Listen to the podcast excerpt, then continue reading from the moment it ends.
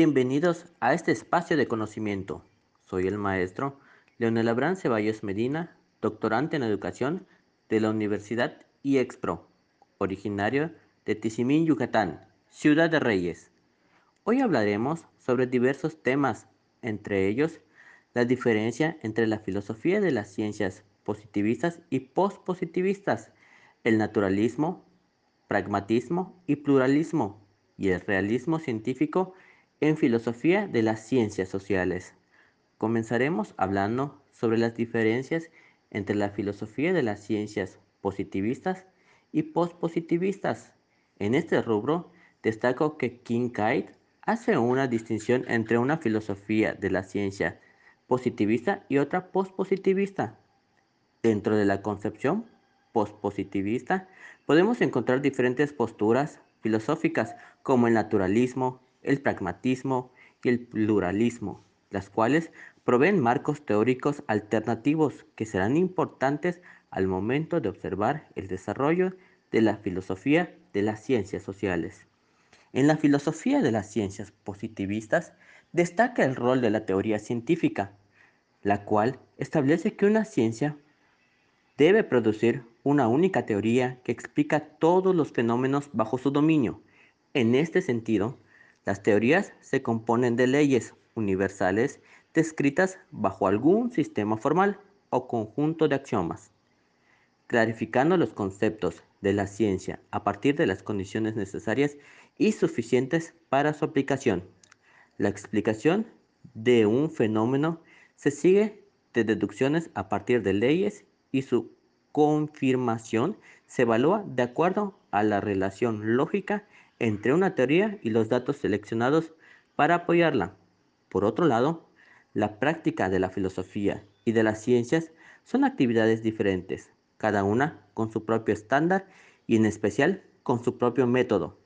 La filosofía de la ciencia solo se realiza cuando la ciencia está acabada. A diferencia de la positivista, en la filosofía de la ciencia postpositivista observamos disciplinas que no poseen una teoría uniforme, sino una variedad de modelos, experimentos y herramientas. Existen disciplinas que no requieren de leyes para su desarrollo. En este sentido, el análisis conceptual no puede ser a priori sino que debe tomar en cuenta los usos de los mismos científicos que asignan a los conceptos relevantes en su disciplina. También encontramos que no siempre es posible un análisis lógico y uniforme de la explicación y confirmación. Existen factores contextuales o pragmáticos que deben ser considerados en cada caso. Por tanto, los temas propios de la filosofía de las ciencias surgen dentro de las mismas investigaciones y controversias propias de la práctica científica. Existe una continuidad entre ciencia y filosofía de las ciencias.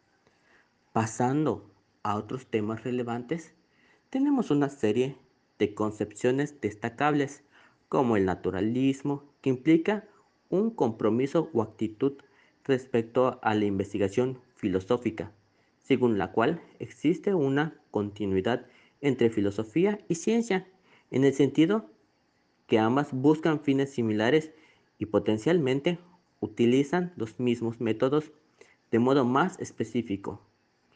Dos son las tesis o interpretaciones que han surgido a partir de dicha idea central. 1. El naturalismo ontológico, a partir del cual se desarrolla la idea de que el único tipo de realidad existente es la realidad natural. Y el 2, el naturalismo metodológico, cuya idea principal es la mejor forma de comprender los fenómenos del mundo es mediante la investigación científica. Tomando el principio de la continuidad entre filosofía y ciencia, Kincaid desarrolla una caracterización naturalista de las ciencias sociales a partir de dos Premisas básicas. Número 1.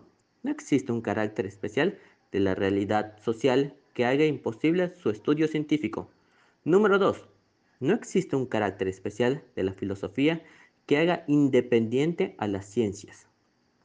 Otras conceptualizaciones importantes tienen lugar en el pragmatismo y pluralismo. Estas han contribuido al avance de la actual filosofía de las ciencias sociales en términos generales. Las dos buscan acercar la filosofía a la investigación empírica. La primera, bajo el supuesto inicial de que no es posible filosofar abstrayéndose del mundo de acuerdo con Rorty. La segunda, a partir del conocimiento de la diversidad de elementos que forman parte de la realidad y de la investigación científica, según Keller y colaboradores destacados, entre ellos Van Bowell. En otras palabras, pragmatistas y pluralistas defienden una interpretación alternativa de la idea de ciencia. En ambos casos, la referencia para esta reinterpretación es la práctica misma de la ciencia. Al respecto, existen tres elementos por destacar. Número uno, dentro de las ciencias convienen una variedad de objetos. Predecir, explicar, representar, proveer información para el diseño de políticas públicas y realizar trabajo de difusión, entre otros.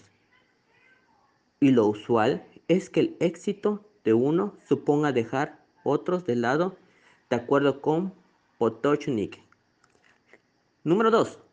Los científicos pueden investigar el mismo fenómeno, pero elaborando diferentes explicaciones y con métodos que no son necesariamente compatibles según Porta and Keating y Van Bowell.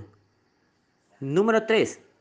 Aunque existen una variedad de disciplinas, cada una con sus propios objetivos y métodos, sigue siendo posible hablar de ciencia en un sentido general, en términos de un tipo de institución que constituye al bienestar social u otro fin práctico, concordando con Kitcher.